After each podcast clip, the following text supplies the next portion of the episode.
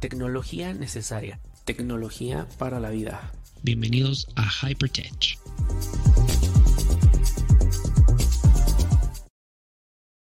Hola, ¿qué tal? ¿Cómo están? Bienvenidos, bienvenidas. Gracias por acompañarme en otro streaming de tecnología aquí en Hypertech.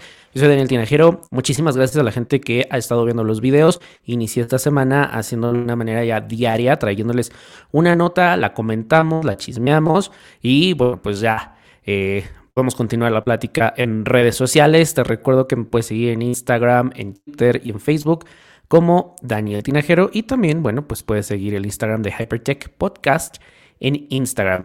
Y bueno, pues recuérdame eh, darle like y suscribirte y si te gusta el video también puedo, puedes compartir. Y bueno, pues el día de hoy vamos a entrar ya al tema y es que se ha revelado que lo que ya sabíamos, esta semana, bueno, a través de una carta al, eh, al Wall Street Journal, Apple ha revelado que le paga un centavo a los artistas por stream. Un centavo. Bueno, a ver, esto pues evidentemente alarma a muchas personas y dicen, ¿cómo es posible que un centavo? Bueno, vamos a, hacer cuentas. No soy bueno en matemáticas, así que les voy a platicar más o menos lo que yo estuve leyendo y entendí.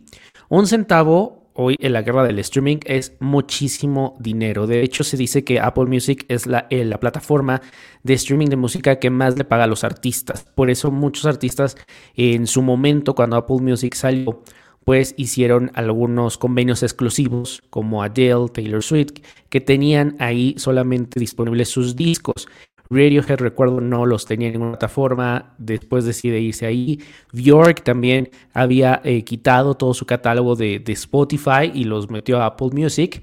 Sin embargo, bueno, como era de esperarse, eh, la cantidad de usuarios que tiene Spotify, que son aproximadamente 315 millones de usuarios, no se comparan con los 65 millones de usuarios que tiene Apple Music. Ahora, antes de que me digan, sí, sí, pero a ver, los 315 millones de Spotify son en total. Se habla aproximadamente que de esos 315 son 155 millones de usuarios eh, que pagan la cuenta premium. Aún así, está muy lejos de los 65 millones que reportó Apple en el 2019. Actualmente, ya saben que Apple con los números no es muy claro, ha dicho que puede tener, eh, los rumores indican 72 millones de usuarios. Entonces, en cuestiones eh, de usuarios, evidentemente Spotify sigue estando a la delantera, pero Apple Music está pagando más. Ahora, ¿cómo es el sistema de pagos de Spotify? Spotify tampoco es muy claro, de hecho hay mucha controversia que dicen que Spotify eh, paga muy poco por el streaming a, los artistas. Sin embargo, bueno, pues hay que tomar en cuenta, y eso lo, menciona mucho eh, Spotify, es que ellos tienen la realidad también gratuita y donde reciben también dinero a través de los diferentes anuncios. Entonces, eh, pues ya he intentado explicarlo. La verdad, no se entiende, se han hecho estudios, por ejemplo, eh, se, lanzó un sitio que se llama Loud and Clear, donde estaba eh, diseñado para ayudarle a entender a los artistas y a los seguidores cómo se distribuye el, dinero en estas, em, pues en esta plataforma, ¿no? Eh, aquí, bueno, en un comunicado de, de Spotify ha dicho que ellos no creen en el pago por stream, ya que, bueno, pues eso es muy relativo. Para, los, eh, para sus artistas, pues el, el, per stream o el pago per stream, pues viene siendo como lo que antes era eh, la reproducción en radio, pero que no dicen demasiado de lo que ellos podrían eh, pues sacar, ¿no? De, de, eso. Y después dice, la, pues la gran demanda de las, de las royalties en Spotify, que es, aquí le llaman el numerator, el numerador, por el total de número de la música este, reproducida en Spotify, a quien le llaman ellos el denominador. Junto a estos números hacen que, bueno, pues crezca cada año el pago a los artistas.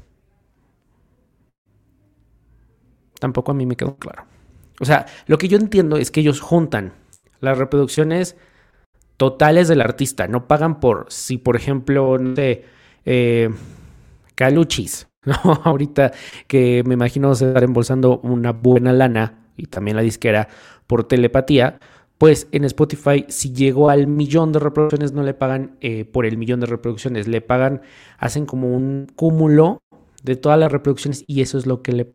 Por eso muchos, sobre todo los artistas independientes, se han estado quejando mucho de la manera en la que eh, Spotify está pagándole a los artistas porque ellos se basan, y, todo parece indicar que Spotify no lo ha dejado claro así, es que ellos se basan, pues evidentemente también en la popularidad del artista. Entonces, entre más reproducciones tenga el artista, mayores paga van a tener. Así tenga una sola canción.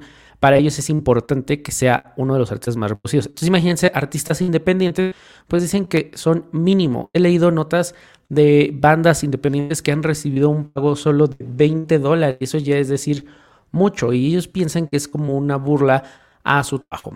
Entonces, pues evidentemente esto es una conversación que ha derivado en muchas cosas de que el, servicio de streaming eh, pues no es rentable. Sin embargo, para todos los usuarios pues es lo mejor porque ya no gastas eh, en un disco, ya no pagas por una canción y pues estos servicios han estado funcionando tan tan bien que bueno, pues evidentemente tenemos a Netflix y todas las plataformas de películas, las aplicaciones, los desarrolladores han optado también por eliminar el pago único y mejor hacer pagos eh, de suscripciones mensuales o anuales.